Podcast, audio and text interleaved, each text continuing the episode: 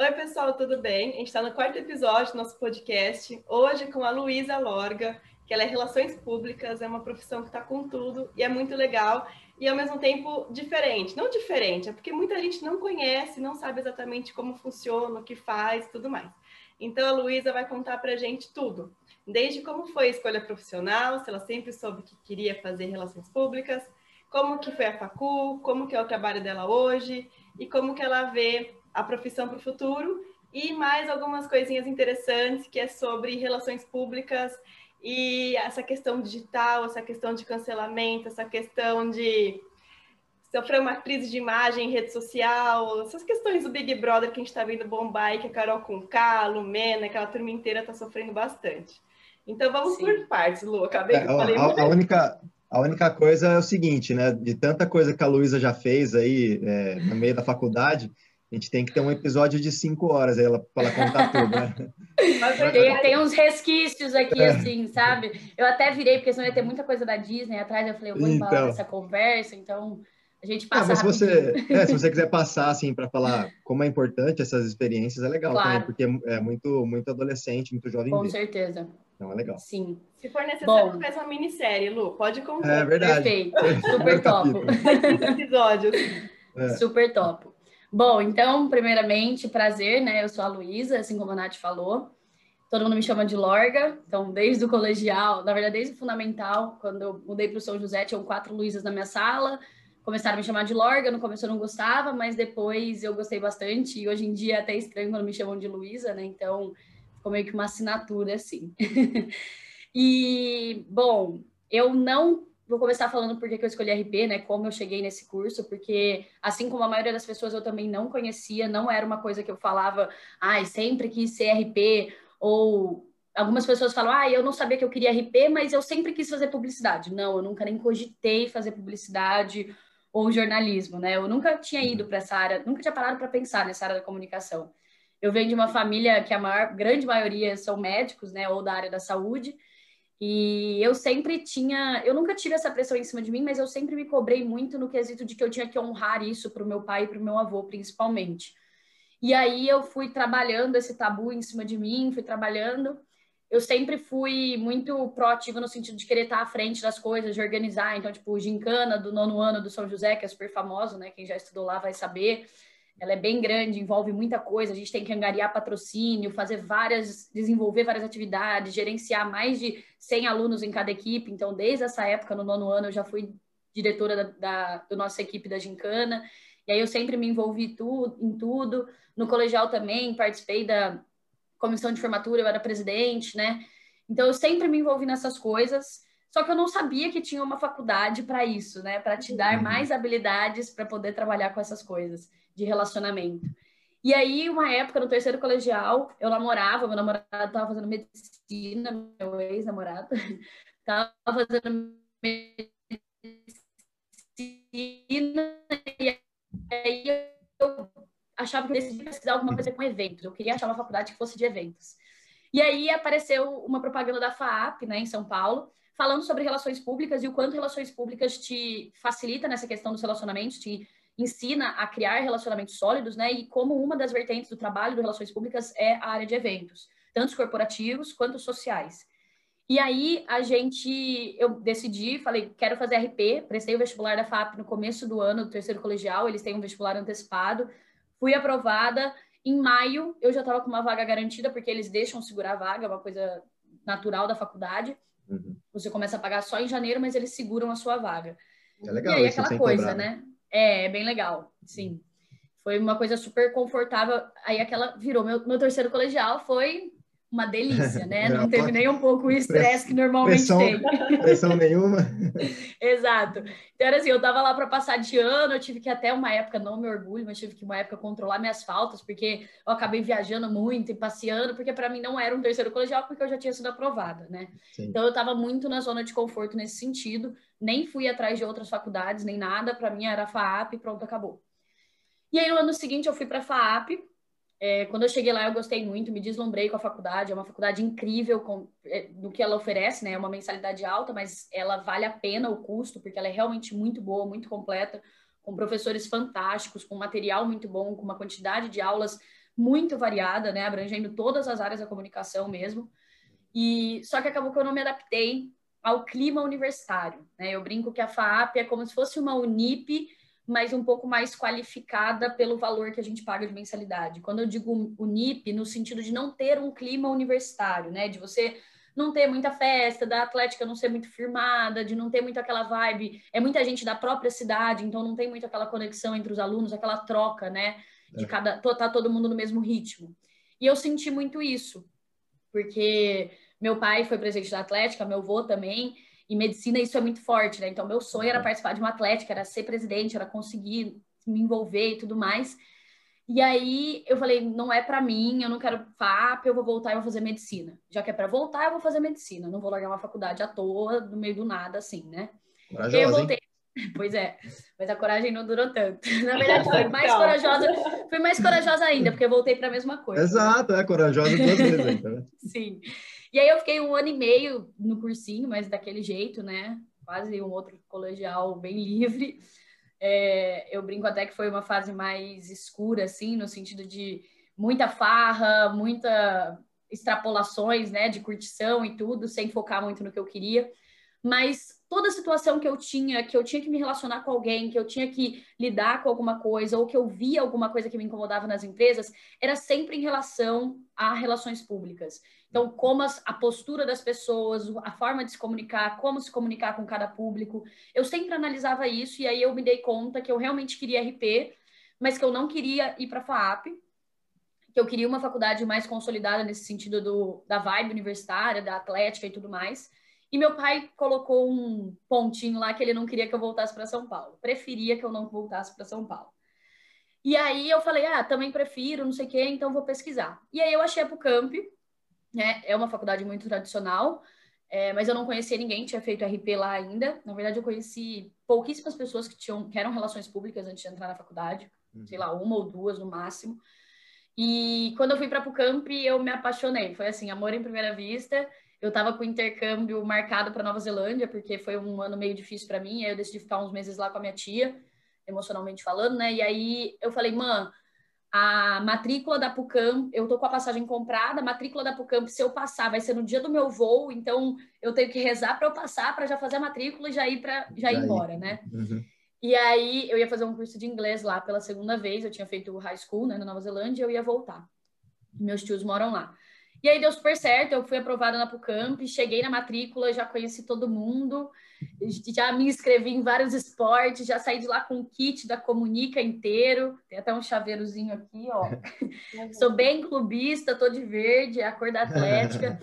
Então, eu sempre me envolvi muito com isso desde a primeira semana de aula. Então, eu fui a primeira bichete a, desde o primeiro mês, estar na Atlética, depois os outros bichos entraram só depois de seis meses mas eu estava uhum. lá desde o começo. Meu primeiro jogos eu fui como atleticana trabalhando. Para mim, eu sempre vi muito a atlética como como um aprendizado, né? Eu acho que a vantagem de você fazer comunicação, independente da área da comunicação e artes, e participar da atlética, você vai estar tendo um aprendizado constante. E eu sempre enxerguei a atlética como se fosse um estágio, né? Claro que acaba sendo muito mais gostoso que o estágio, mas o aprendizado que você tem é muito parecido. Você aprende muito sobre gestão de pessoas, sobre trabalho em equipe, organização de eventos, logística, é, são coisas assim que você nunca imaginaria. Questão de mídias, né? Hoje eu trabalho com isso e eu aprendi tudo na Atlética, porque a gente gerenciava a conta da Atlética e aquele pesozinho de ser uma atlética de comunicação, então ter que ter um setor de comunicação forte, uhum. consolidado, né? Como a gente divulgava as nossas festas e tudo mais. Então, eu sempre me envolvi com isso. Eu participei de quatro gestões na, na Atlética durante os quatro anos. Primeiro eu entrei como marketing, eu cuidava mais da parte de produtos, então eu sempre gostei muito dessa parte de cotação de produtos, de me envolver com isso e tudo mais. Uhum. E aí depois eu virei secretária. A gente subestima um pouco o papel das secretárias, mas ele é extremamente importante, porque é aquela pessoa que sabe tudo que está acontecendo na Atlética inteira, onde está rodando, onde precisa de ajuda, onde precisa de puxão de orelha. E eu tive uma secretária antes de mim, que inclusive hoje em dia é minha sócia, que eu sempre admirei muito, né? Ela era aquela secretária porreta mesmo de falar, ó, oh, tem que fazer isso, façam no dia que eu pedi, façam quando eu pedi, a gente tá faltando isso aqui. Ela era muito é, regrada nesse sentido, exato. E era muito legal, ela sempre foi muito objetiva, né? Eu, quando eu quero, eu sou objetivo, mas eu sou mais a subjetividade, sentimental e tudo, então a gente se completa bastante nesse sentido. E aí eu, ela passou para mim a gestão dela, então eu sempre eu acabei pendendo um pouco para vice-presidente na época, porque ela começou, ela era vice-presidente da minha secretaria, né? E aí ela começou a trabalhar e estava muito engajada no trabalho e eu tive que assumir algumas tarefas. E aí ela começou a ajudar na parte de comunicação também, porque a moça, a menina que estava na comunicação teve que trabalhar também, e é uma coisa muito normal, né? Conforme uhum. passa um ano de faculdade, oportunidades aparecem. E acho que é muito importante a gente saber dividir as coisas, né? Então, Sim. falar, gente, é, pessoal da diretoria, eu tenho meu cargo, mas agora eu tô mais corrida com o trabalho, então eu preciso de uma ajuda de alguém uhum. para conseguir manusear os dois e tudo mais, né? Acho que essa empatia é muito importante entre isso é trabalho em equipe, né? Um conseguir suprir o outro. E aí, quando eu encerrei meu cargo de secretaria, eu virei vice-presidente. E isso foi numa gestão metade pandemia, metade sem pandemia, né? Foi bem caótica. E agora eu assumi a presidência, agora não, seis meses atrás, no final da pandemia. Então eu tô com uma gestão inteira de pandemia, não muito legal, mas um super desafio. Sim. Às vezes acaba sendo um pouco frustrante, mas eu acho que a gente começa a desenvolver habilidades diferentes, né? Uhum. Então, para mim até que foi bom, porque eu fiquei quatro anos. E aí, na hora do último ano que você acha que não tem mais o que aprender, vem uma mudança dessa e você acaba tendo muito mais o que aprender, né? Então, é, isso está sendo muito importante para mim também. Então, é, esse último ano de 2020 para mim foi totalmente uma reviravolta profissionalmente falando, né? Foi meu último ano na faculdade. Eu sempre fui muito competitiva com notas, muito exigente. É, por mais que eu vivesse a vida de atlética intensamente e quem me olhava suja de tinta nas festas nunca imaginava isso, mas eu sempre fui muito competitiva no sentido de ter minhas notas altas na sala a ponto de tipo tirei um 9. Se todo o resto tirou 10, não vou estar satisfeita com 9, né? Por que, que eu tirei 9 e o resto tirou 10? Tipo, o que, que a gente fez de errado? Ou então é. teve uma nota mais alta, ou tipo, para baixo de 8 para mim já não era legal. Então eu sempre frisei muito isso na faculdade, sempre fui muito exigente, sempre deixei meu grupo, meus grupos de trabalhos, as pessoas enlouquecidas, porque eu queria sempre o melhor e exigia muito disso deles, né? E nem todo mundo tá na mesma vibe, mas era, acho que foi bom para todos esse aprendizado.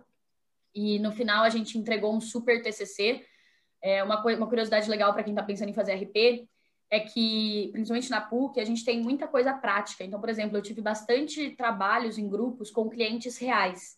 Né? Então, uhum. eu fiz trabalho. Normalmente, eu pegava as lojas das minhas tias para fazer essas coisas, mas porque eu acabava tendo mais acesso à informação e tudo, ele ficava mais real ainda. Uhum. Então, isso é muito legal para a gente conseguir colocar em prática. Eu acho que é uma coisa muito importante que a PUC faz, né?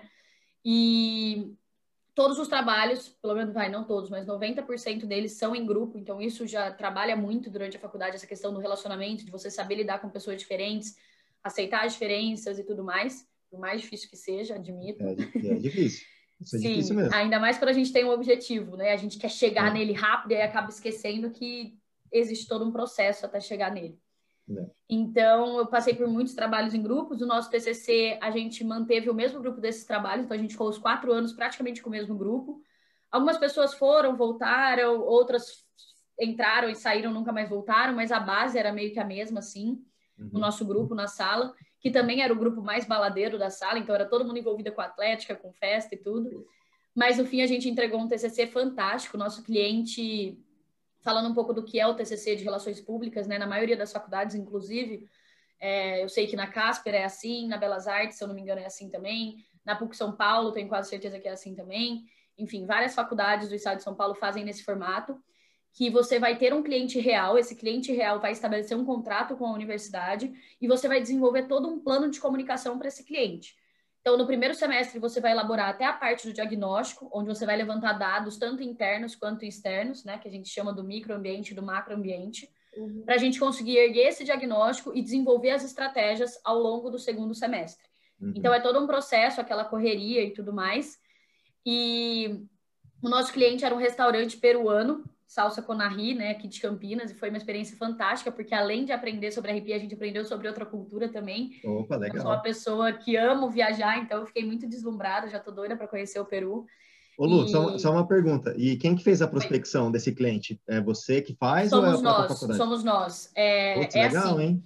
A gente que tem que levantar possíveis clientes, né? Muitas vezes esses clientes ou são próximos dos alunos, tipo, às vezes algum familiar ou amigo do uhum. amigo, ou, tipo, às vezes alguém está fazendo estágio numa agência e o, o, cliente é cliente dessa agência que ela atende, né?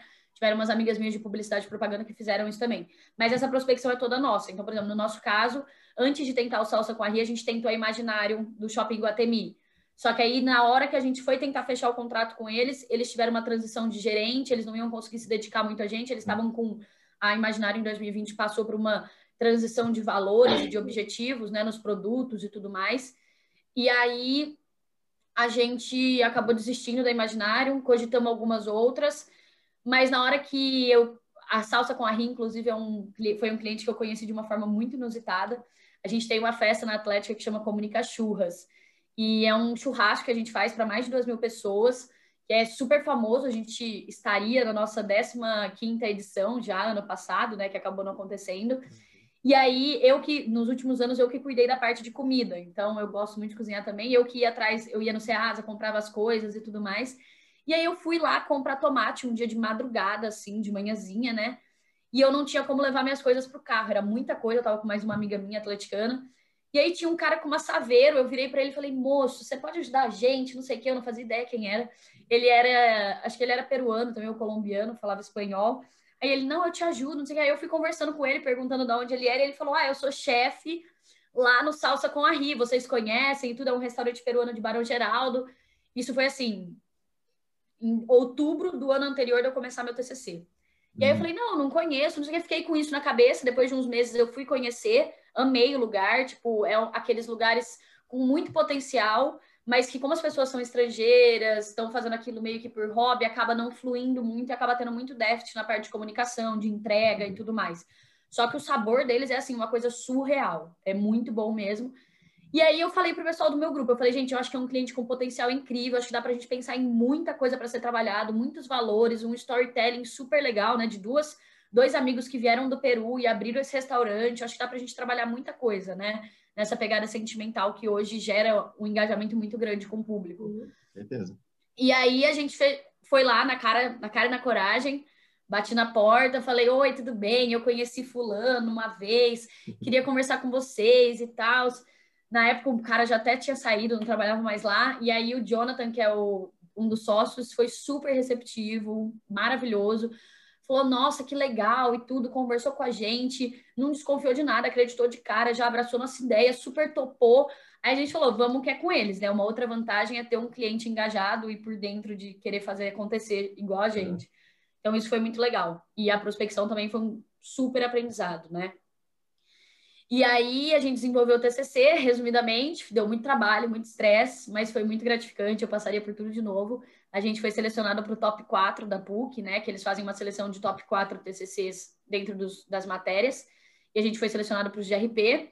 E aí a gente pegou em segundo lugar, né, na entrega final, é com banca externa, então professores de outras faculdades, teve inclusive a, a presidente do Conselho de RP do Estado de São Paulo, porque RP, inclusive, pessoal, isso é um diferencial das faculdades de comunicação. RP é sim uma faculdade credenciada, uma profissão credenciada. Então, logo, logo estarei tirando a minha, que ainda não tirei, como eu acabei de formar, ainda não deu tempo. Mas a gente tem o CONREP, que é por estado, né? E aí você pode exercer o profissional como profissional de RP legalmente a partir do momento que você tem o seu registro no CONREP. Hum, então, é, pouca gente sabe disso. Eu descobri no meio da uhum. faculdade, assim. E muita gente não tem. Muitas agências se denominam como RP e não tem o com REP. Então, isso é muito crítico também. A fiscalização deveria ser muito maior, né?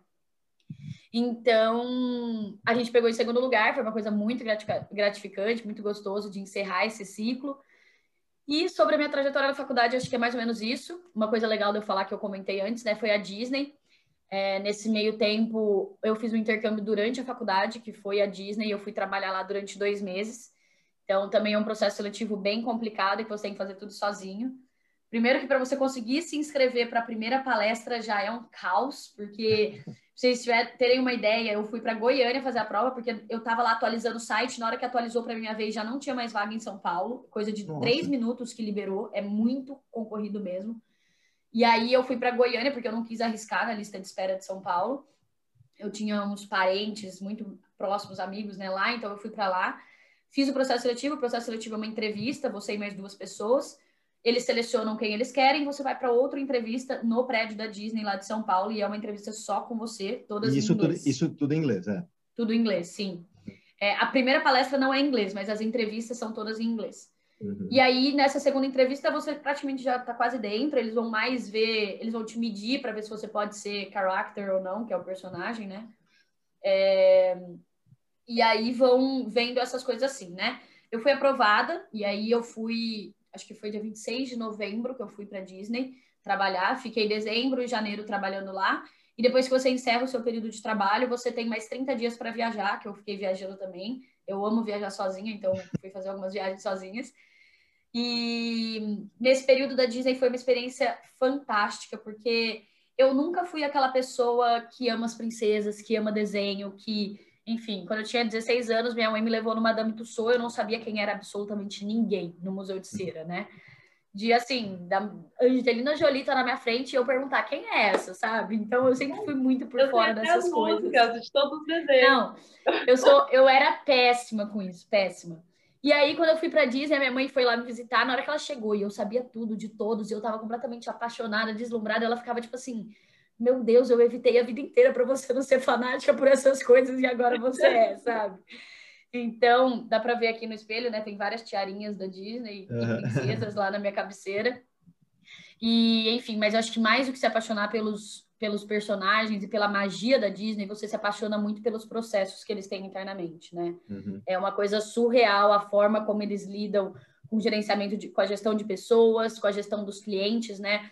Então, aquele negócio é guest experience, então todo uhum. mundo lá para eles são guests, eles lidam como se tudo que você faz lá seja um show.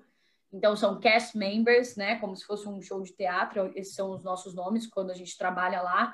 Você não usa um uniforme, você usa uma costume, que é uma fantasia, literalmente, né? E a forma como eles lidam com o cliente é uma coisa surreal e para mim foi uma experiência fantástica como RP, né? Ver esse relacionamento que eles constroem. E hoje acho que um sonho bem grande, um dos meus sonhos profissionais é conseguir um cargo de comunicação da Disney, né? Acho que ser CCO deles seria assim uma coisa fantástica, que é um cargo, um CEO level da área de comunicação, né? Então, chefe de comunicação lá. E eu tô visando alguns planos para tentar isso daí, né? Então, tô vendo algumas pós-graduações, alguma coisa do gênero. Mas eu sempre tive um outro plano, que era ter a minha própria consultoria de relações públicas, né? Eu às vezes falo agência, porque muita gente não entende mas quando a gente fala em agência, muita gente pensa na parte publicitária, né? É verdade. E sem querer assustar a galerinha, mas a agência publicitária, quando a gente fala hoje em dia, tem um tabu muito grande na questão de é, satisfa de não ser satisfatório de trabalhar em agências, né? Acaba tendo um clima muito pesado, porque é aquele contato com o cliente constante, e aí é muitas vezes aquele negócio de chefe mais abusivo e tudo mais, né? Na questão de uhum. pressão e tudo. E eu sempre ouvi a vida inteira: nossa, não, não trabalho em agência, não trabalho em agência, é o terror, não sei o quê. Na faculdade inteira você vai ouvir isso. Mas sim, a experiência em agência é muito importante e sempre vai ter alguém que gosta, então não recomendo a pessoa não trabalhar, eu acho que é importante sim. Eu fiz um estágio bem curtinho numa agência de assessoria de imprensa, né? Que foi fantástico também, que eu atendia celebridades, então não sei se vocês conhecem One Direction que é o grupo né, dos adolescentes. Sim. A Anne Gabriele, que é a que representa o Brasil, ela era minha cliente, então eu atendia a Anne, eu acompanhava ela nas entrevistas, nas coisas, então foi uma experiência fantástica. A Mariana Becker, que é da Fórmula 1, né? É, uhum. Hoje em dia ela é da Globo, mas acho que ela tá saindo ou vai sair, alguma coisa assim. Então eu também atendia ela e foi uma experiência muito legal desse mundo dos famosos e tudo mais, né? Essa questão da assessoria de imprensa, que é uma das áreas do RP, assim como do jornalismo. Então é uma área que eu gosto bastante também. E quando você fala de assessoria de imprensa, isso pode ser de futebol, de artista, de qualquer mesmo, tipo de né? pessoa mesmo, de médicos, de advogado, de celebridades, político enfim, tem de tudo. Também, né? De político, exato. Então, por exemplo, lá na Vira, que era a agência que eu trabalhava, eles dividiam em dois setores. Tinha o pessoal do comércio das lojas, né? Então, por exemplo, da Miniso, que é aquela loja japonesa, de uhum. médicos, de outros estabelecimentos assim, e a parte das celebridades. E foi uma experiência super legal, foi curta, eu fiquei só um mês e meio lá, porque eu recebi uma proposta para fazer estágio na Dell, eu apliquei e fui aprovada. e na Dell de computadores, né? Só que uhum. foi uma coisa muito nova para mim, porque lá eles não tinham área de comunicação. Eles me convidaram para fazer parte da área de supply chain, que é de logística, que é o pessoal normalmente de relações internacionais, de engenharia de produção, administração e tudo mais. E para mim foi uma coisa bizarra, né? Eu nunca me imaginei fazendo isso. E um dos motivos deles terem me escolhido foi justamente por essa minha experiência com logística de festa nas na faculdade, né? Eles viram que eu tinha uma noção de organização, dessas coisas assim, e eles queriam alguém com um perfil diferente no grupo também, e acabaram me contratando. Eu gostei muito, acho que foi uma experiência fantástica para eu entender sobre essa questão de hierarquia e tudo mais. E, enfim, eu fui aprendendo com tudo isso, mas enquanto eu estava lá, veio a pandemia e para mim foi muito difícil estar fazendo algo que não era o que eu sonhava, porque Felizmente, eu gosto muito da área de RP e não estar fazendo algo da área de RP me magoava, mas a experiência de estar numa multinacional eu sabia que era importante. E aí, durante tudo isso, a Vitória, né, que é a minha sócia hoje em dia, que foi minha. Eu peguei dela a secretaria e a vice-presidência, então a gente era amiga já de Atlética desde o primeiro ano. Ela sabia que eu tinha o sonho de ter a minha própria consultoria de RP, né, no futuro. E ela, ela formou um ano antes de mim, ela já estava formada, estava num trabalho também que ela não estava tão satisfeita. E ela me mandou mensagem falando assim: Lorga, o que, que você. Ela mandou assim, basicamente: Oi, tudo bem? Vamos abrir uma agência de relações públicas para pequenos negócios, para pequenos direto, né? restaurantes. Né? basicamente. Aí eu falei assim: Vic, você sabe que comigo não pode brincar essas coisas, né? Aí ela, então tá bom, tô falando sério. Aí eu falei assim: tá bom, então eu também tô falando sério. Topado. E aí, tipo, a gente começou a organizar tudo. Em 45 dias a gente estruturou o básico, né? A, chama Loba, o nosso Instagram é Loba Comunicação, Comunicacão, né? Porque não tem o C cedilha é. e o tio. É, e depois, aí, depois quando a sigam, gente... quem, quem, quiser seguir também Isso. e quiser entrar em contato com você, já entra lá direto, né? Perfeito, é, tem bastante dica lá até de comunicação, pra, tanto para pequenos empreendedores quanto para quem está fazendo faculdade, para aprender e tudo mais. É, e aí a gente escolheu o nome Loba, que é de Lorga, e Barreto, que é o sobrenome dela, e também um animal. O lobo é considerado um animal de muito trabalho em equipe, de se preocupar com o próximo, muito comunicativo, né, para as alcateias funcionarem, e a gente achou que fazia muito sentido para a gente. E aí a gente está, acho que no oitavo mês de Loba, se eu não me engano, a gente começou em junho, dia 22 de junho foi nossa inauguração de 2020, então estamos encaminhando.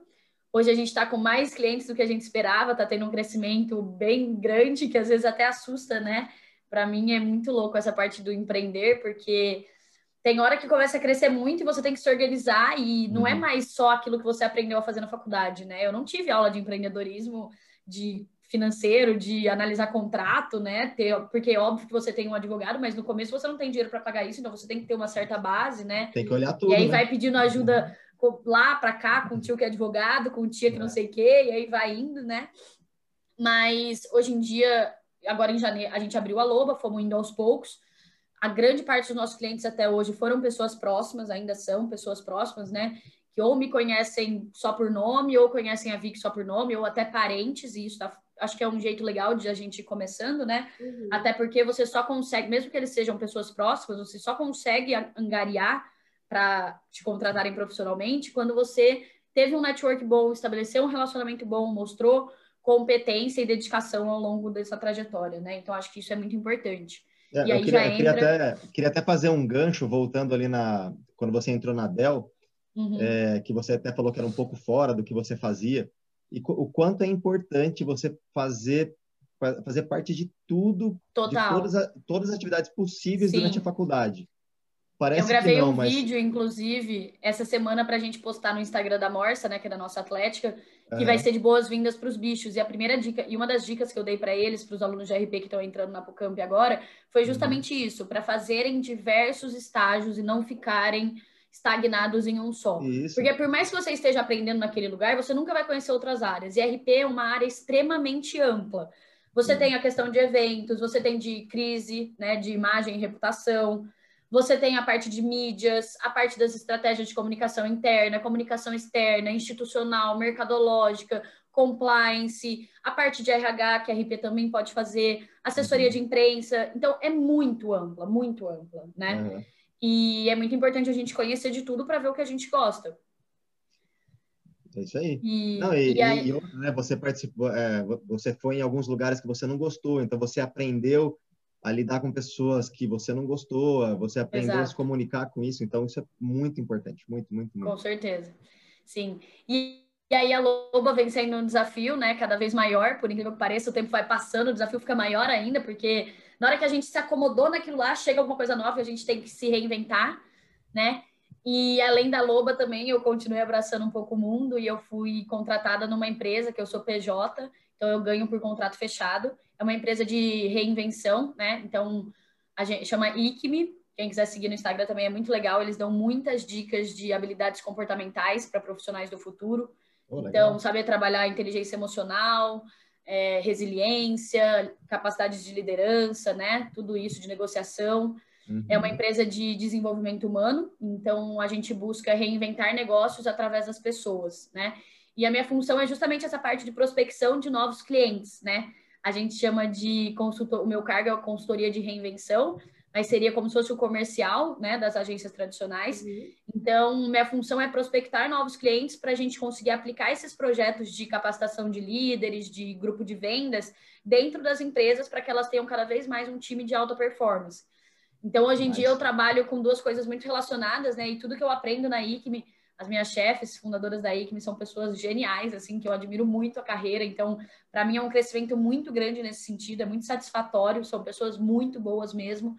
E tudo que eu aprendo com elas, eu consigo aplicar na Loba também e vice-versa, né? Eu consigo dar dicas do que eu trabalho na Loba para elas, como se comunicar e como divulgar isso nas mídias e tudo mais. Então, são duas carreiras distintas, mas que conversam muito entre elas e que eu fico muito feliz. É, e aí, falando, a gente ainda tem uns minutinhos, né? Acho que entrando nessa parte do, de Big Brother, né? Não sei se vocês têm alguma dúvida antes de carreiras, querem. É, vamos, vamos, vamos, sair, vamos sair, sair e entrar de novo? Aí Quer já... encerrar carreiras, aí a gente fala só de Big Brother. Tem 63 minutos aqui ainda para fechar. Quanto? Vai como? 63 minutos tá aqui na minha tela. Aqui tá três. É, aqui é? aparece que faltam três para encerrar. Minha tela tá maluca, que estranho. Não, é, vamos, vamos sair e entrar e a gente corta depois. Isso, melhor. Deixar, quer fazer sua dúvida, o Nath, antes, para encerrar esse assunto? Ah, vamos, vou perguntar então. É, qual que é a diferença principal, assim, Lu, de relações públicas, publicidade e jornalismo? Você saberia? Tá, sei. É, pensa, eu vou te dar exemplos de situações, tá bom? O jornalismo, ele vai muito. Tem várias áreas também, e eu não vou falar que as três não conversam, tá? As três conversam muito, e hoje em dia no mercado o que a gente mais tem é essa diferenciação entre a ah, RP pegando, pegando, entre aspas, né, cargo de jornalista, de publicitário e vice-versa, né? Isso é muito comum, eu acho que depende muito, uma coisa que eu falo é que não adianta você só fazer a faculdade, você tem que se capacitar em outras coisas também, justamente por essa concorrência que tem entre os três cursos, né? E outros também. É, eu tenho uma amiga hoje que faz a mesma coisa que eu e ela é formada em artes, de, em artes visuais, né? Ou em design digital. Então, tudo isso da área de arte e comunicação se comunicam muito, né? São muito interligados. O jornalismo, eu diria que é mais nessa parte de TV, de assessoria de imprensa, da redação, pode trabalhar também com comunicação interna e tudo. É uma parte mais é, humanizada, né? Não vê tanto o mercadológico da coisa. Então, é propagar informação, é uma coisa muito informativa daquilo lá, daquele produto ou daquela pessoa. A publicidade é uma coisa muito mercadológica, então ela é focada no produto. É, hoje em dia está crescendo um pouco para a área, por exemplo, do marketing sustentável, humanizado e tudo mais, mas ele é muito voltado à questão da, do, do conteúdo mercadológico, né? Então, por exemplo, você vai numa loja, você chegou até essa loja por causa da campanha de publicidade, da campanha mercadológica, que tinha uma promoção de compre um, leve dois, uma bem básica, bem clichêzona, tá? Não que seja uhum. boa, mas bem basicona.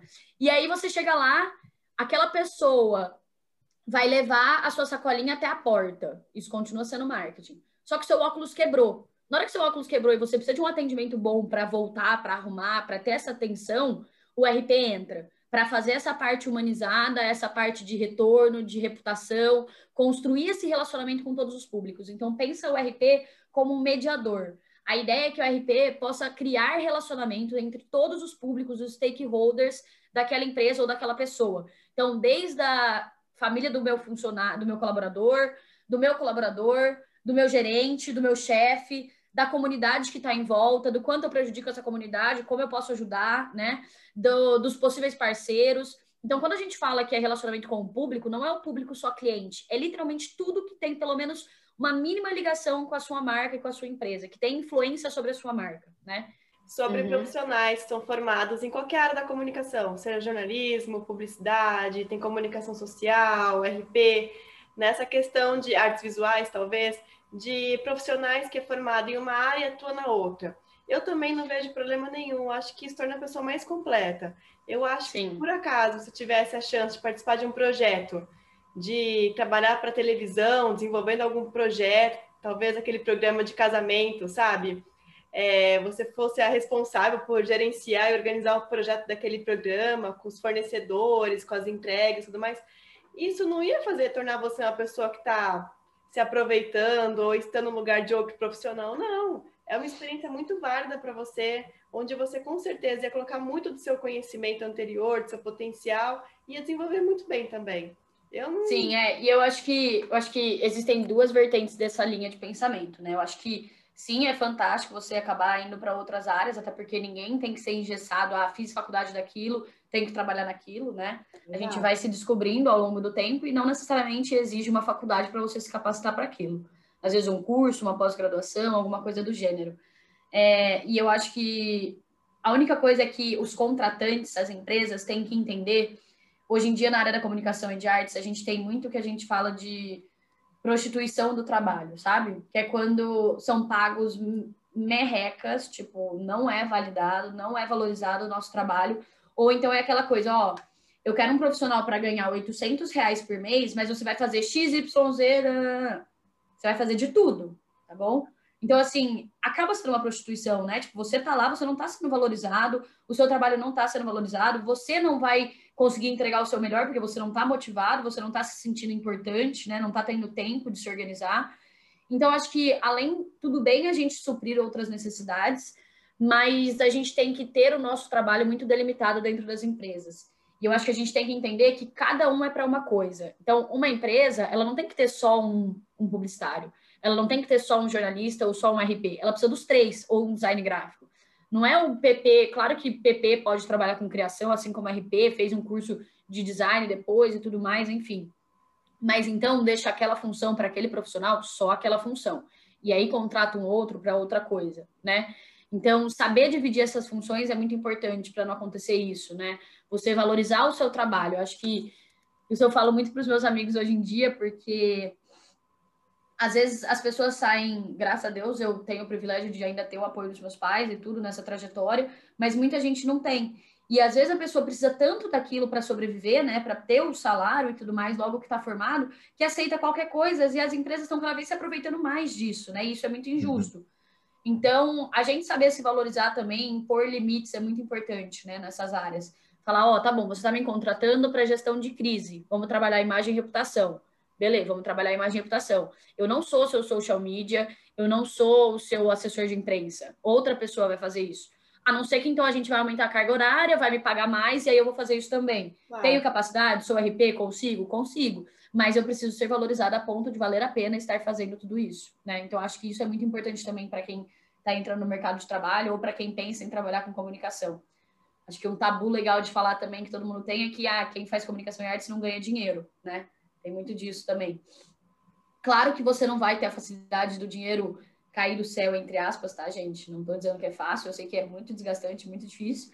Por exemplo, um recém-formado de medicina que sai com 15 mil por mês, né? Depois de formado, porque vai dar plantão é, a gente não tem essa opção, né? Mesmo que a gente trabalhe 12 horas, faça um plantão de 12 horas, né? A gente não vai ganhar nem, talvez, às vezes nem 10% disso, né? Trabalhando 12 horas.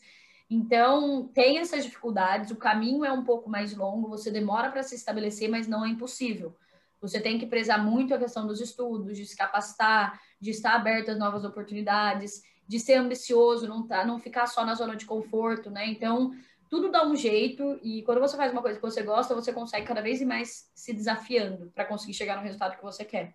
Legal, Lu. E o que você faz eu acho muito interessante. Você empreendeu, mas ao mesmo tempo você aceitou o desafio para trabalhar como uma terceirizada numa empresa que tem a ver com o que você gosta, com o que você faz. Então, acaba que você aproveita o aprendizado de uma experiência e passa para outra, tudo isso é repertório de vida, né? E nada Sim. impede você de, por acaso, surgir outro projeto para você tocar também simultaneamente, você embarcar nessa, né? Ainda tem a presidência da Atlética, né? Que tem mais seis meses aí pela frente. Legal. então é bastante coisa acontecendo ao mesmo tempo, mas eu acho que a partir do momento que isso tá, não está te desgastando emocionalmente ou fisicamente, você consegue ir tocando, vale super a pena, sabe?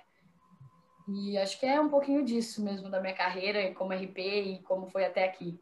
Que legal. Assim, das matérias que você estudou, você se lembra assim das áreas principais que você teve que estudar para conseguir se formar como RP? Sim, é, a gente tem a comunicação integrada, né, que é quando a gente trabalha mais a parte de conceito da comunicação. Então, você vai aprender sobre as vertentes da comunicação.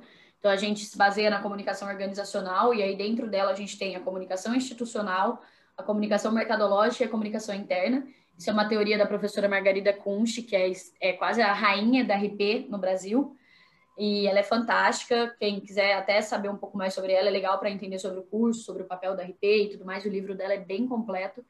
E essa teoria dela é bem completa também. Eu acho que ela é extremamente abrangente, porque ela abrange tanto a parte institucional como interna quanto mercadológica. Então, institucional é aquela coisa de trabalhar os valores, as crenças da empresa, né? É, como os stakeholders, os seus públicos te enxergam, é, como eles se identificam com a empresa. o interno, que é a parte dos. Essa questão que? institucional, por exemplo, a Natura, né?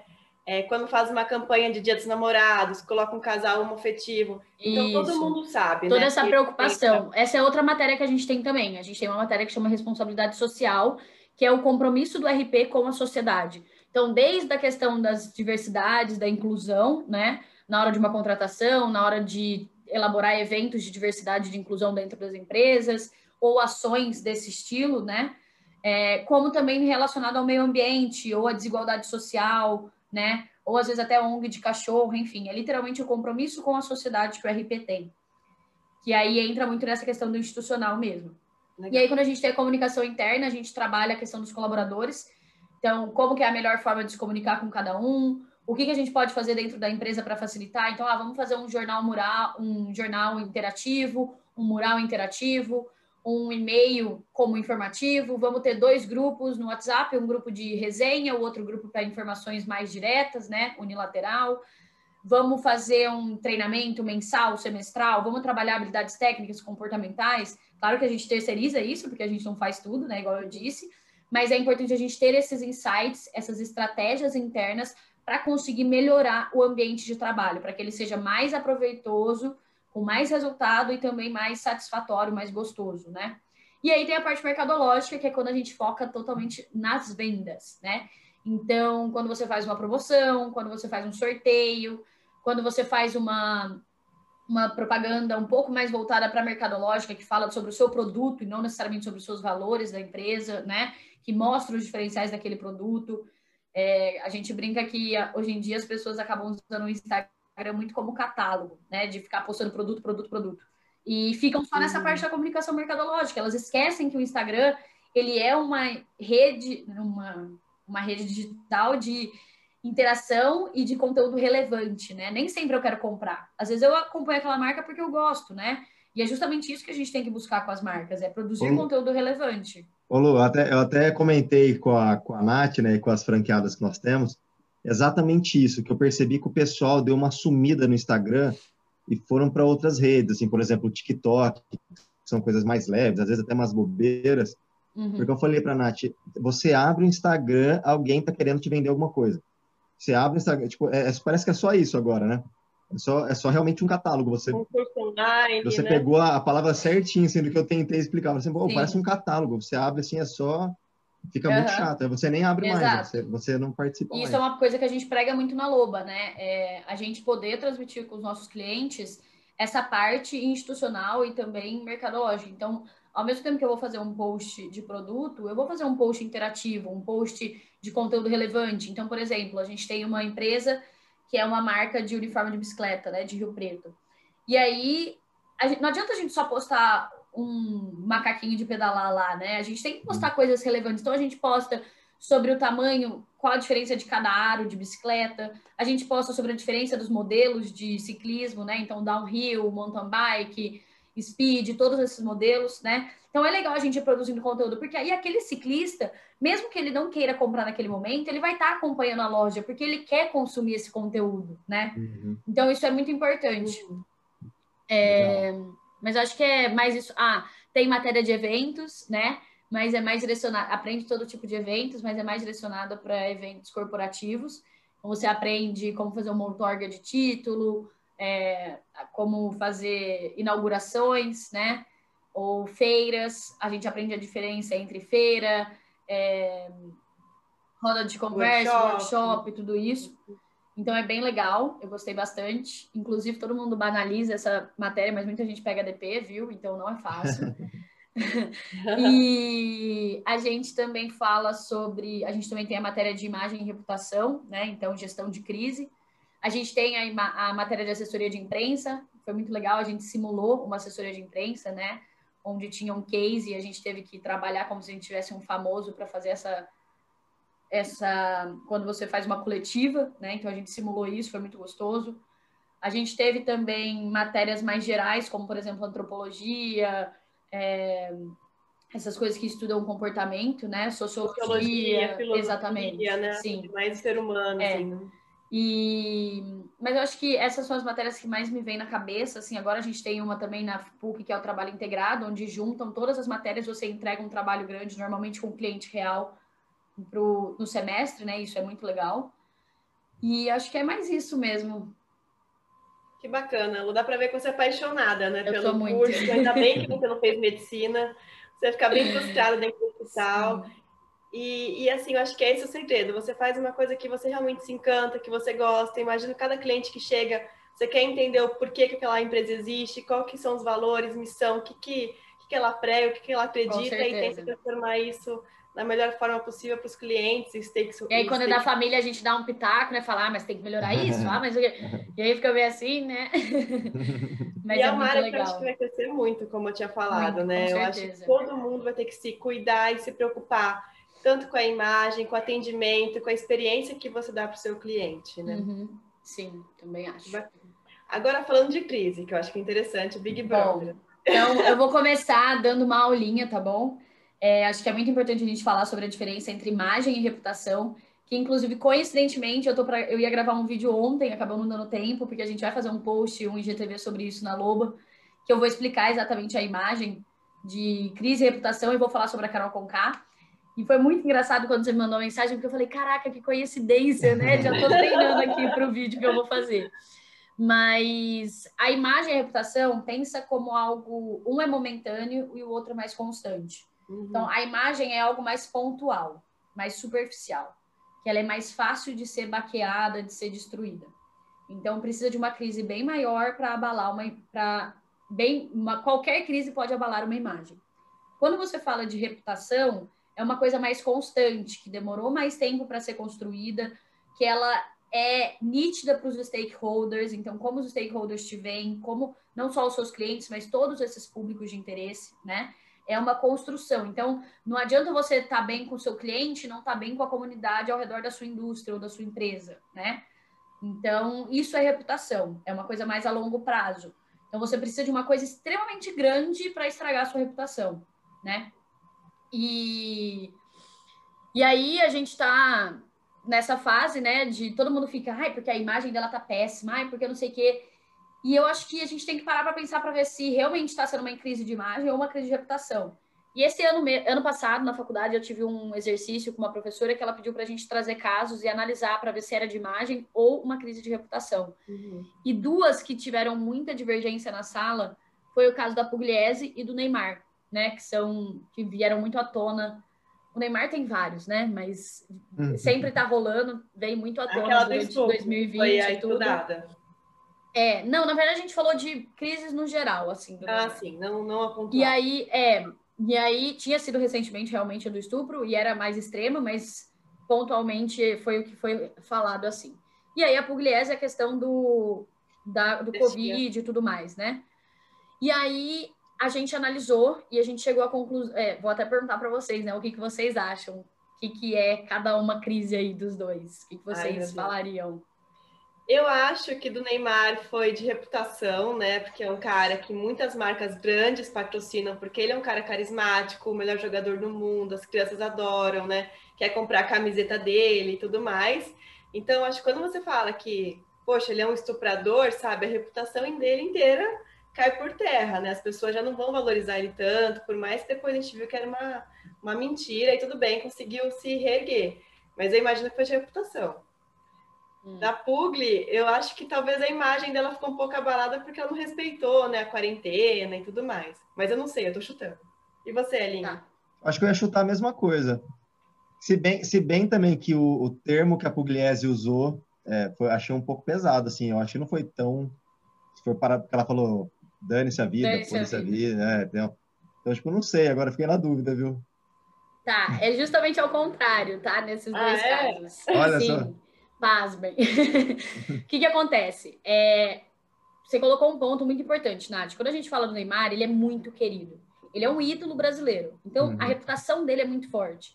Independente dos, das, dos vacilos que ele tem, ele, a população se identifica muito com ele. Né? Muito, e isso muito, acaba muito gerando, né? exato. Ele tem o Instituto Neymar Júnior, ele tem uma postura boa com os stakeholders o papel dele esdrúxulo é aquele papel no dia a dia, que todo mundo vê, ah, ele é ser humano, ah, ele é gente como a gente, sabe? Não tem muito essa crítica. Quando veio à tona a questão do estupro, isso deu uma polêmica, deu o que falar, mas a postura do outro lado acabou chocando muito mais. E ele ficou é, como queridinho depois. É ele verdade. ficou como, ah, coitado, ele foi exposto à toa, né?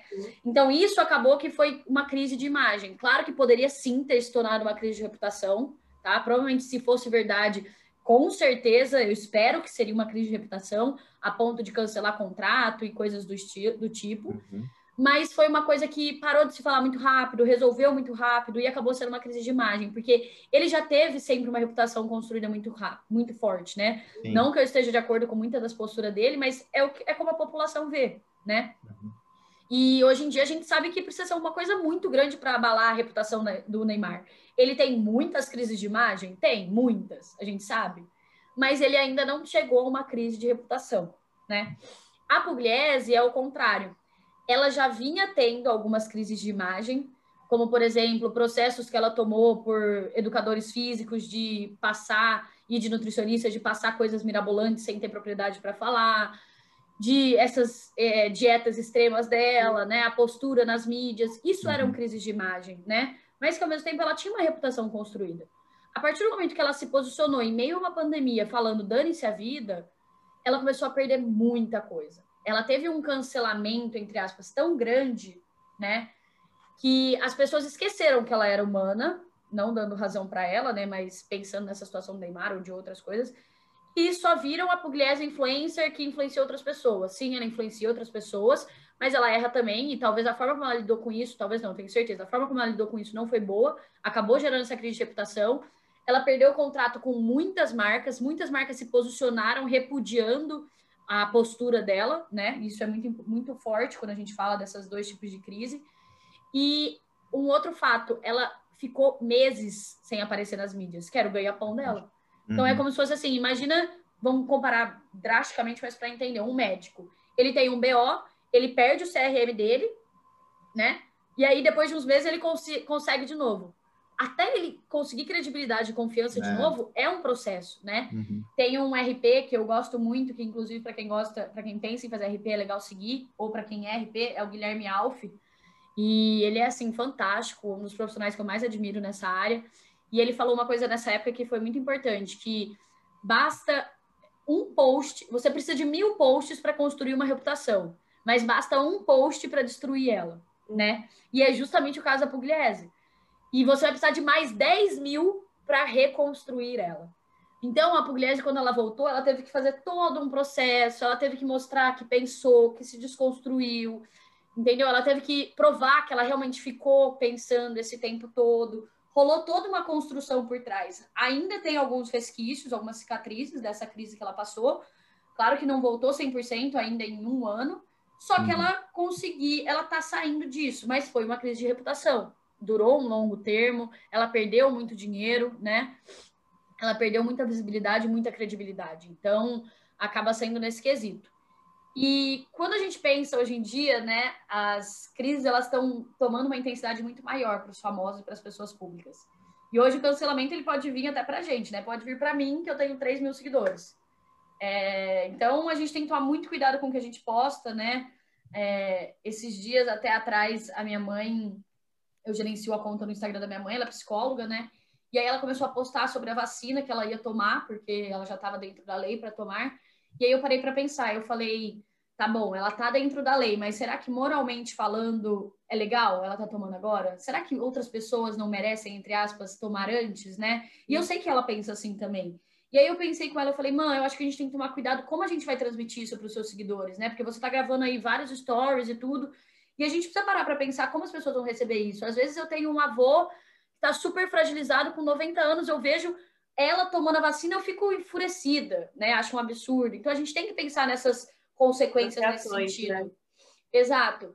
E aí, acho que uma frase que eu ouvi muito do meu pai, que se encaixa muito para RP e para imagem e reputação, é que tudo tem consequência, né? Então, tudo você vai ver e pode acontecer de uma forma que você não espera. Então, você tem que pensar no que pode rolar. E aí, eu, a gente trabalhou isso de uma forma muito legal no Instagram dela, que ela mesma, depois que eu tive essa conversa, no começo ela ficou meio assim, mas ela parou para pensar e ela mesma escreveu a legenda, ela falou, realmente, tipo, os professores poderiam estar tá tomando antes de mim, meus pais poderiam estar tá tomando antes de mim, sabe? E eles ficaram tão canalizados, o governo virou tanto uma disputa e tudo mais, sem entrar nesse mérito político agora, que acabou fugindo um pouco da moralidade, né? E ela tá dentro da lei, mas talvez não moralmente falando, né? Então a gente tem que sempre pensar nessas coisas. Não basta você só estar dentro da lei. Uhum. Você tem que estar de acordo com a ética e com a moral, né? Que você carrega, que você prega. E. Ops, quase caí aqui. e enfim, um tombo aqui é bom, hein? Ao vivo. Bom, é, então, postar, é, não, pode postar, eu sou cheia dessas. Mas, enfim, então eu acho que é muito nesse caminho. Entrando um pouco no Big Brother agora, as proporções estão tomando uma coisa, tá tomando uma proporção muito maior, né? Ano passado já tomou. Só que ano passado a gente tinha um contexto atrás do Big Brother muito importante, que era a questão ele ensinou muito sobre racismo, sobre machismo, sobre esses ideais, essas diversidades, né? E foi muito importante. E os deslizes que as pessoas tinham lá dentro não era uma coisa contínua. A pessoa fazia uma coisa legal num dia, uma coisa chata no outro. Não sei o que, sabe, oscilava muito. Tiveram os mais críticos que a gente teve foi em relação ao machismo, só que eu acho que muita gente vê o machismo ainda como uma coisa de desconstrução e de construção. Então, ah, eu perdoo o homem se ele. Não que esteja errado, tá? Mas tô falando a realidade. Tipo. Eu perdoo o homem se ele reconheceu e se ele tá buscando melhorar. E eu acho que isso foi acontecendo com algumas pessoas, algumas figuras do Big Brother antigo, e por isso algumas delas. É, acabou que nenhum teve uma crise de reputação, porque nenhum tinha uma reputação construída ainda, né? Dos mais absurdos, assim, que a gente é. teve. Uhum. Eram pessoas desconhecidas, entre aspas, então eles não tinham muito com que se preocupar em relação a isso e nem a gente. E aí, é, esse ano foi um pouco diferente, porque as atitudes vieram de pessoas já com uma reputação construída, né? É, e principalmente no caso da Carol Conká, ela é uma pessoa que sempre pregou a questão da empatia, a questão da igualdade social, de você se colocar no lugar do outro, de aceitar as diferenças, né? Ela sempre foi uma militante ativista, que a gente fala.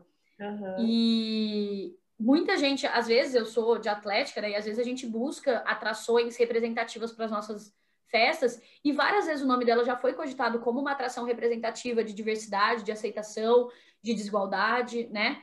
De mulher, então, isso chocou muita gente, porque a partir do momento que ela é uma figura pública, se ela demonstra uma coisa que é o oposto do que ela prega, isso frustra as pessoas. A pessoa se sente traída, e o ser humano é muito intenso em relação a isso, né? E nas mídias eles ficam mais intensos ainda. Uma coisa que a pessoa não fala pessoalmente, ela fala na mídia, uhum. né?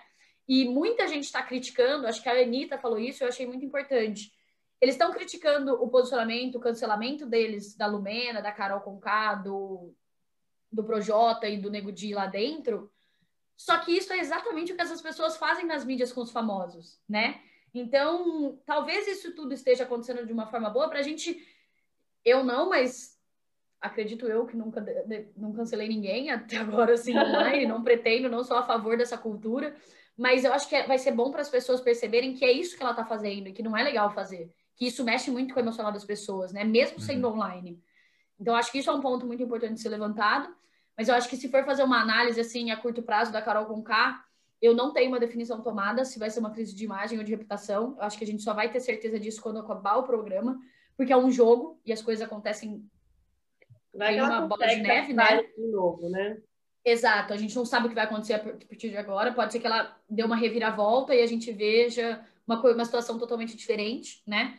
Então, acho muito difícil da gente bater o martelo agora, mas de início eu diria que é uma crise de reputação, é, justamente pelo fato dela já estar tá perdendo muitos contratos, muitos mesmo. Então, o Prazer Feminino, o programa da GNT que ela tinha, foi cancelado, né? Que é um programa bem grande, um contrato grande, foi cancelado. Dois festivais, se eu não me engano, que iam acontecer pós-BBB foram cancelados também. Então. A Avon também ela tinha contrato com ela, cancelou. Sim, ela tinha vários contratos com marcas que foram cancelados. E a gente não sabe como vai ser quando ela sair, porque ela não sabe o que está acontecendo, né? E mais uma vez o Guilherme Alfa falou uma coisa que é legal, que ele falou: como que eu vou. Tinha, ele recebeu uma proposta no passado de ser RP de, um, de uma pessoa que ia estar tá confinada lá. E aí ele falou: não tem como eu aceitar ser RP de alguém que eu não tenha um tato a tato. Então, é muito difícil para a gente fazer uma análise de alguém que, claro que eu não tenho um tato a tato com a Carol com K, mas eu não estou vendo o que está rolando na vida dela fora da casa, né? Ela tá, uhum. ela tá isolada pra gente, a gente não sabe como que vai ser. Então, eu falaria que é uma crise de reputação por conta disso. Eu não acho que é uma coisa irreversível, tá? Eu acho que vai precisar de, dos 10 mil posts que a gente falou, né? E vai ser toda uma reconstrução. E não só uma reconstrução de imagem, e sim uma reconstrução de reputação. As pessoas vão precisar ver resultado e postura. Então, o que, que ela está fazendo para melhorar a arrogância? O que, que ela está fazendo para melhorar a intolerância, né? Como que ela está lidando com a questão da xenofobia? É, ela vai ter que provar isso para as pessoas, para reconquistar as pessoas de novo, né? Não vai ser uma coisa só, tipo assim, gravar um videozinho e falar, oi, gente, é, tudo ah, bem? Desculpa. Eu amo o Nordeste, é. entendeu?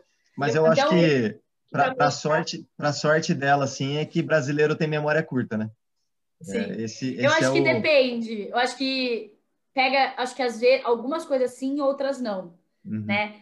E eu acho que durante a pandemia tá sendo mais 880 ainda isso. Ou é uma coisa que sai assim, ou uma coisa que dura a pandemia inteira. É, é. Né?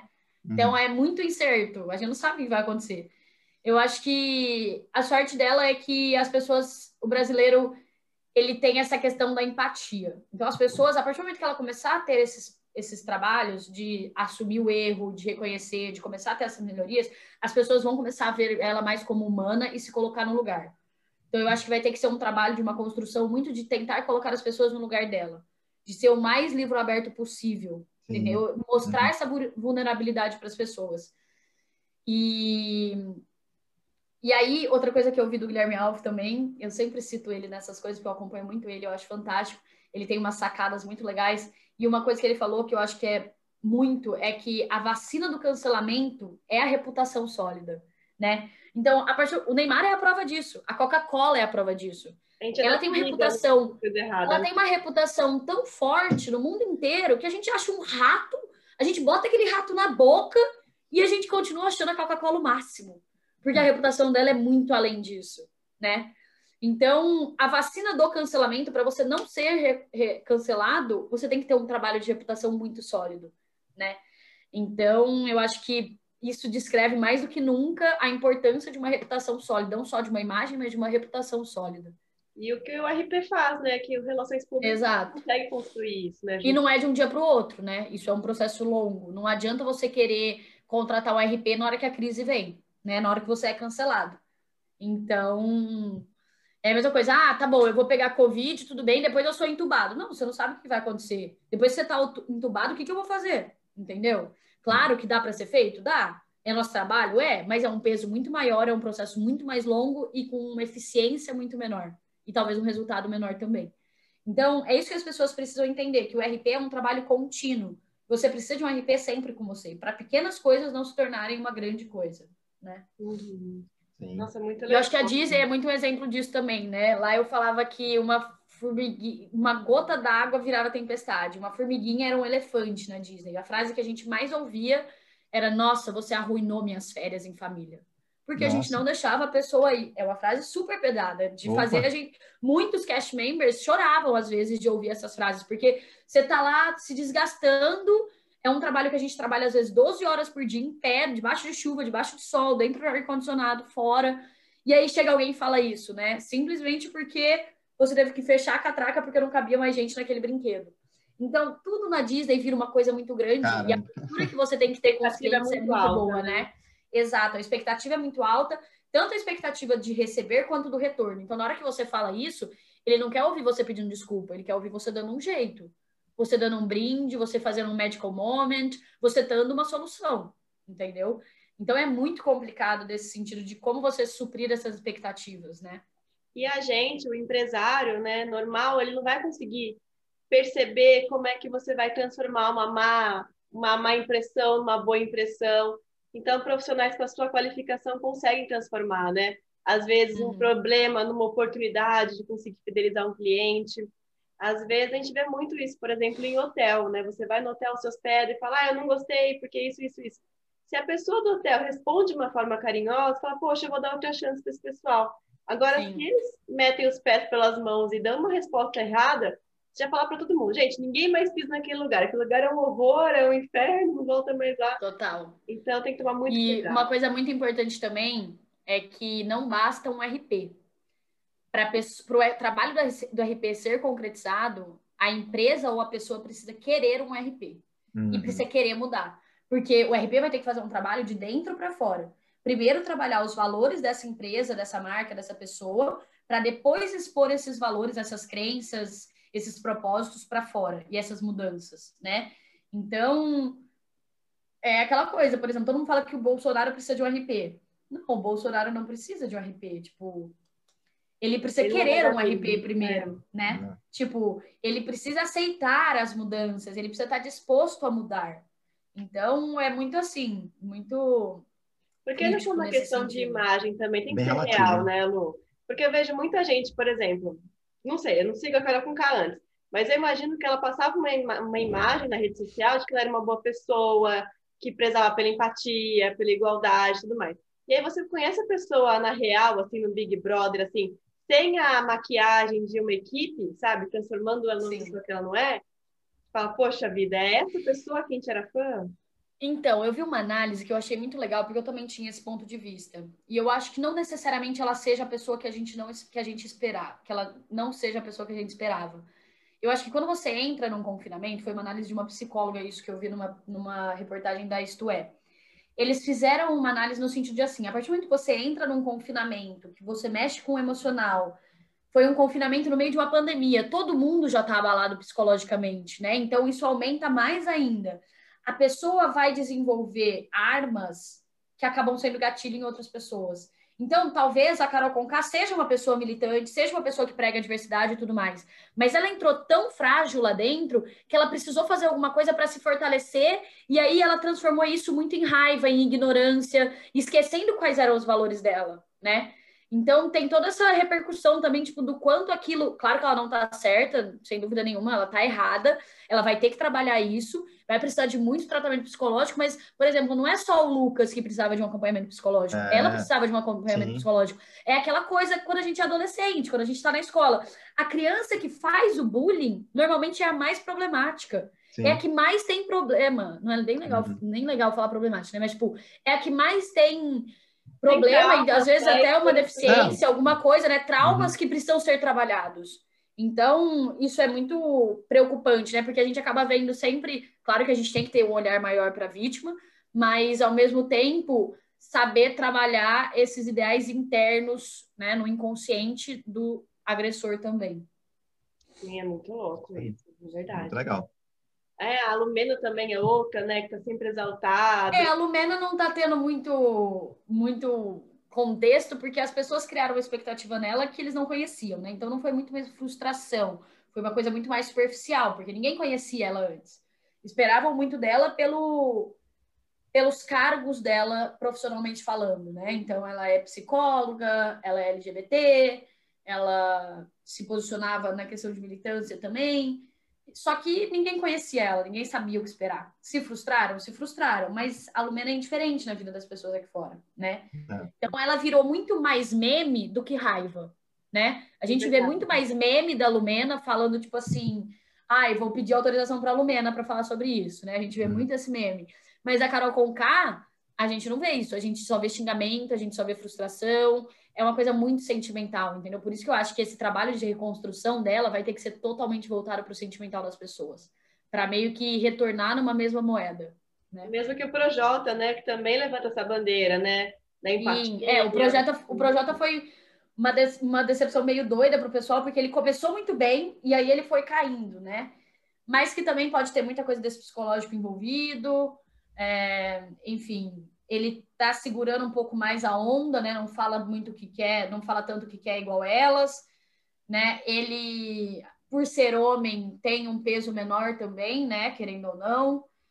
E aí tem muitas outras pautas que dá para englobar em volta do BBB, né? Porque no começo, quando começaram a cair em cima da Lumena ou da Carol Conká, entrou a questão do racismo, que eles, as pessoas que militam sobre isso têm razão. Realmente, uma mulher negra falando normalmente, a ênfase de agressividade é muito maior, né? É, pela cultura, pelo o racismo estrutural que a gente tem, e a gente tem que tomar cuidado com isso, né, para não falar, ah, não, ela falou numa boa para mim e falar para uma outra pessoa, para uma pessoa que é negra, falar, não, ela foi agressiva. Não, tipo, a gente tem que quebrar esses paradigmas que a gente tem, né? E isso realmente acontece. E talvez no começo realmente possa ter acontecido isso. Então, saber separar todas essas diversidades, essas militâncias, para a gente não ser seletivo nesse quesito, né? Então, tomar cuidado com as diversidades para a gente não falar também, ah, não é porque ela prega sobre racismo que ela não vai ser xenofóbica, ou que ela não vai ser é. arrogante, ou que ela não vai uhum. ser abusiva emocionalmente, né? Sim, então, são vertentes diferentes de militar. É verdade. Agora, você acha que ano que vem vai ter muito famoso querendo entrar no Big Brother ou vou ficar com... Esse ano já foi muito difícil, né? é, eu confesso que eu sou uma pessoa que tem muita vontade de participar. Acho que seria um desafio muito legal. Eu não gostava de Big Brother, eu detestava. Eu comecei a gostar ano passado, porque eu comecei a acompanhar por causa dos famosos, que tinha alguns que eu conhecia. Fiquei deslumbrada pela Manu, pela profissional que ela é, estratégia de marketing, comecei a acompanhar muito. Querendo ou não, outra coisa muito legal para quem pensa em fazer comunicação, o Big Brother é uma fonte de aprendizado muito boa. Ele vai te mostrar ativações de grandes marcas. Market, ativação é quando a gente fala de live marketing, tá, pessoal? É então, assim, uma marca faz uma ativação, né? Um, prova do um marketing, por exemplo. por exemplo. uma prova do McDonald's, a prova das casas da, hum, das da Americanas, né? E são grandes marcas do mercado. então, você Avon, aprende né? muito nessa parte da comunicação. A polêmica que gerou na Avon, né? Com, com o que eles fizeram. Então, você aprende o que fazer, você aprende o que não fazer. Você aprende sobre esses, essas, essas conversas de diversidade que tem lá dentro. Você aprende sobre comportamento humano, então você analisa as pessoas que estão tá lá dentro e você consegue aplicar isso no dia a dia. Então tem muito que aprender com o Big Brother em relação a isso, né? Sem contar que quando você se, ali, se aliena, você estimula a sua criatividade. E quando você trabalha com comunicação, estimular a criatividade é muito importante, né? Uhum. Então, eu acho que é um super.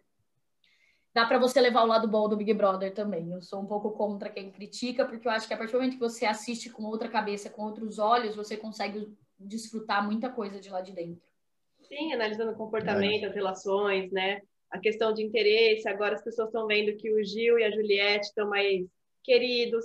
Eu percebi uhum. que a Lumena e o Fiuk, nas redes sociais, a, a, a estrutura não, a equipe da Lumena do Fiuk colocaram fotos da Lumena com a Juliette e o Fiuk É, claro, mas isso, desde o ano passado já acontece muito. Eles vão usando as pessoas que estão boas para ir crescendo, né? Mas é, é isso. Já estamos quase estourando o tempo de novo, né? Falo muito. Ah, é legal. Eu achei que foi muito bacana esse bate-papo. Queria te agradecer pelo seu tempo, pela conversa, por dar essa aula para gente de relações públicas. Achei é fantástico. É verdade, foi uma baita uma aula.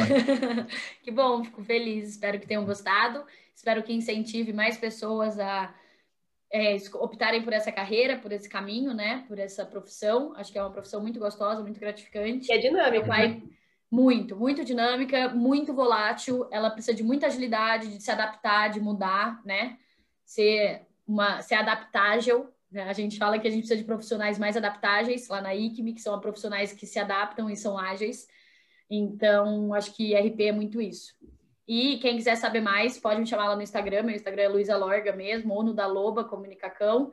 Qualquer dúvida, eu adoro falar sobre RP, então pode me chamar que eu respondo, tá bom? Legal. Obrigada. Obrigadão, gente. Até mais, então. Tchau, tchau, tchau, Lu. Tchau, tchau. tchau. Beijo.